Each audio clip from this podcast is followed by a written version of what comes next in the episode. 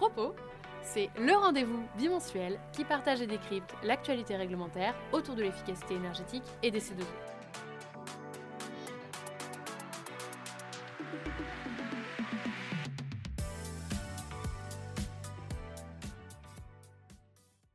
Bonjour à tous et toutes et bienvenue dans ce nouvel épisode de Propos.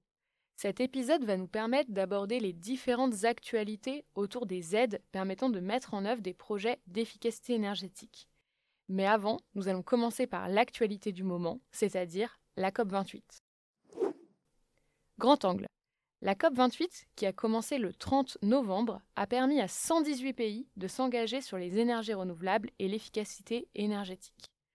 Une proposition, officialisée le 2 décembre et portée depuis plusieurs mois par la Commission européenne renforce les engagements des États.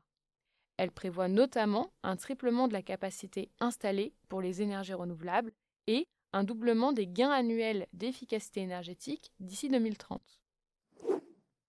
Focus sur les aides pour des projets d'efficacité énergétique. Un nouvel arrêté C2E a été publié en novembre pour créer l'opération BAR TH 173, système de régulation pièce par pièce, ainsi que la bonification coup de pouce associée. Cet arrêté s'inscrit dans le cadre du plan thermostat annoncé récemment et évoqué dans les épisodes précédents de Propos. Toutes les opérations engagées avant le 1er janvier 2025 peuvent donc bénéficier du coup de pouce. C'est une opportunité pour les bailleurs sociaux et les ménages. Dans les actualités C2E, on peut également noter le prolongement du programme C2E Advenir. Porté par l'association AVR, il permet depuis plusieurs années d'accélérer l'installation de nouveaux points de charge pour les véhicules électriques, que ce soit dans le domaine public, le résidentiel collectif, mais aussi, nouveauté, pour les véhicules lourds. Le ministère de la Transition écologique a par ailleurs détaillé les grands axes du Fonds vert pour 2024. Grâce à ce fonds, 500 millions d'euros vont être fléchés vers la rénovation énergétique des bâtiments publics et 100 millions vers l'accompagnement de projets industriels. Une partie est également fléchée vers les mobilités rurales pour aider à développer une offre durable, innovante et inclusive. Le ministère a par ailleurs confirmé la pérennisation du Fonds vert jusqu'en 2027. Toujours en lien avec les aides, l'inspection générale des finances, l'IGF, a publié un rapport le 22 novembre faisant une revue des aides en lien avec la transition écologique. Le rapport identifie près de 340 dispositifs au niveau national, c'est beaucoup. Il évoque donc une offre peu cohérente et peu lisible.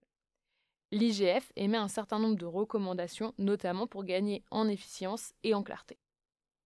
De son côté, le CEREMA a mis à disposition des collectivités des outils contractuels pour la passation de contrats de performance énergétique dans le cadre de marchés globaux de performance énergétique à paiement différé, les MGPEPD, et oui, c'est pas simple. La fiche que le CEREMA a publiée explique le mécanisme du tiers-financement appliqué à la rénovation énergétique des bâtiments publics. Ce mécanisme peut être un accélérateur pour les projets des collectivités. En complément, nous pouvons noter qu'une consultation publique a été lancée pour modifier le contenu des audits énergétiques réalisés à partir du 1er avril 2024.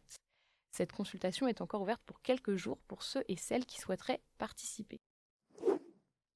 Une étude a été publiée sur le parc de logement par classe de performance énergétique au 1er janvier 2023.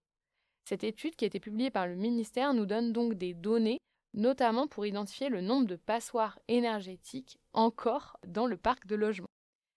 Ce nombre est estimé à 4,8 millions, soit un peu plus de 15% du parc.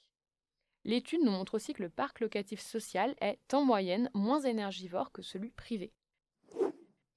Enfin, un rapport d'ETI Lab s'intéresse aux entreprises industrielles de taille intermédiaire et à leur poids dans la décarbonation.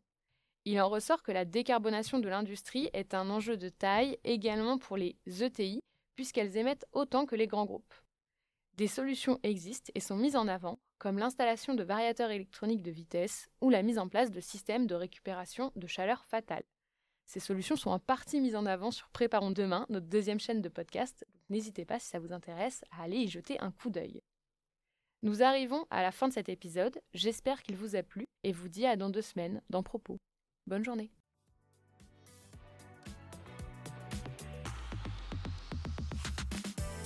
Pour ne manquer aucun épisode, abonnez-vous. Et pour retrouver toutes les informations en temps réel, rendez-vous sur LinkedIn ou sur notre site internet www.certinergie.com.